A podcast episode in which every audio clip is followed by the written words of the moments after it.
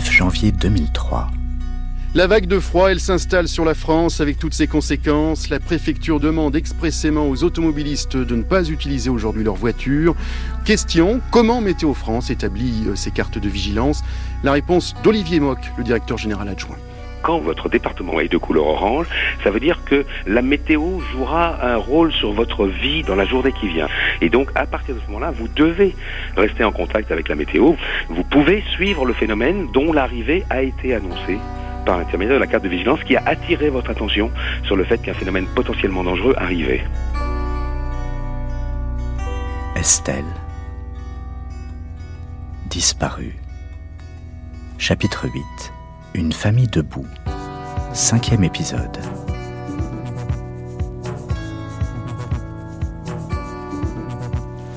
L'idée m'est venue. Il faut matérialiser l'endroit où Estelle a disparu car c'est la seule certitude que nous avons, celle du lieu de sa disparition.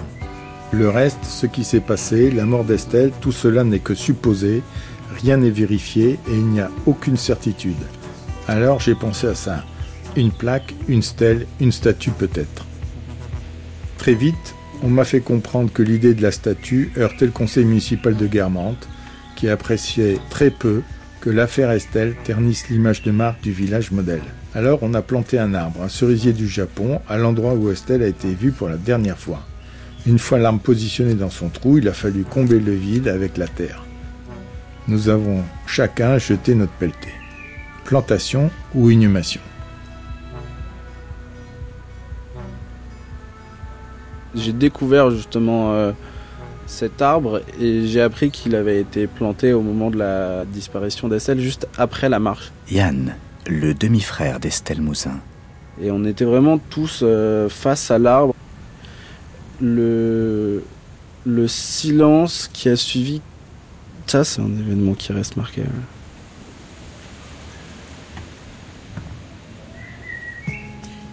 Je crois que c'était une autre étape, le cerisier du Japon. C'était vraiment euh, comment faire quand on n'a pas l'être qui a disparu, on n'a pas son corps, on n'a rien. C'est devenu d'un seul coup une présence euh, immatérielle. Dominique, la compagne d'Éric Mouzin.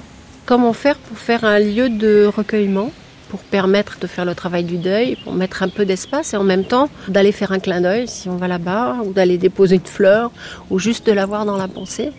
Donc je crois que c'était une autre étape, bien antérieure, mais effectivement qui est ancrée dans la vie, enracinée, oui.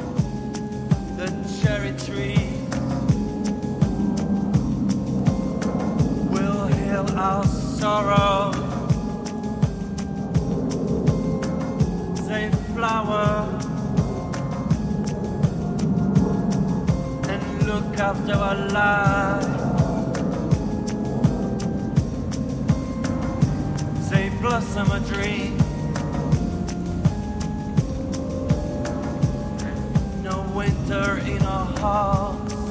Depuis chaque janvier, nous nous retrouvons autour de cet arbre et chaque fois je me félicite de cette décision.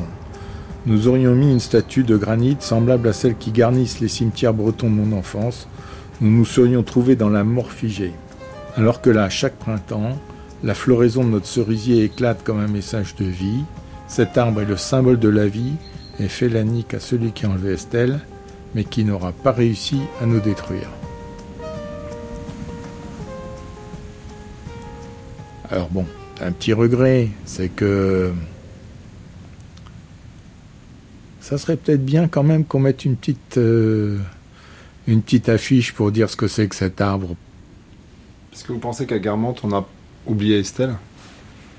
Non, non, on n'a pas oublié Estelle. On a régulièrement des messages euh, euh, d'enfants qui étaient avec Estelle à l'école et qui euh, envoie des messages sur la page Facebook de l'association ou sur le site qui se souviennent. Non, je pense que les gens n'ont pas oublié.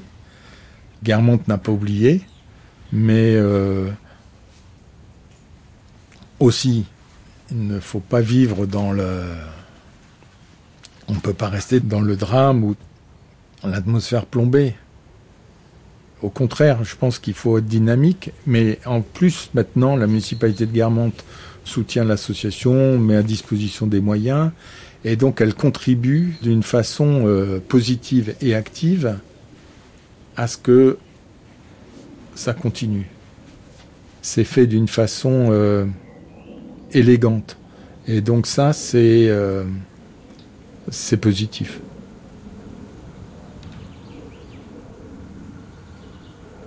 Quand je regarde cet arbre, je suis toujours un peu déçu parce que je le vois en janvier, en fait je le vois jamais en fleurs. Arthur, le demi-frère d'Estelle Mouzin. Je l'ai vu une fois, je l'ai vu et j'ai fait mince, magnifique.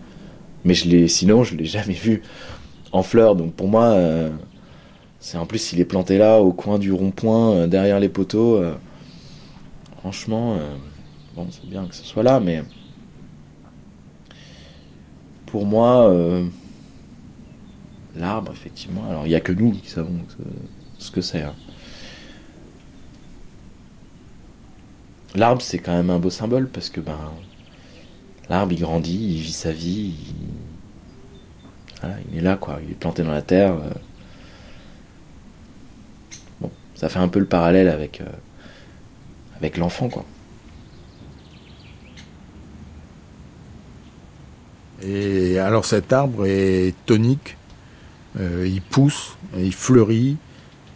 Chaque année, on voit qu'il a, il a grandi, euh, que sa structure s'est développée. C'est vraiment la vie. Alors bien sûr, Estelle n'est pas en vie, mais c'est le message de la vie. Voilà.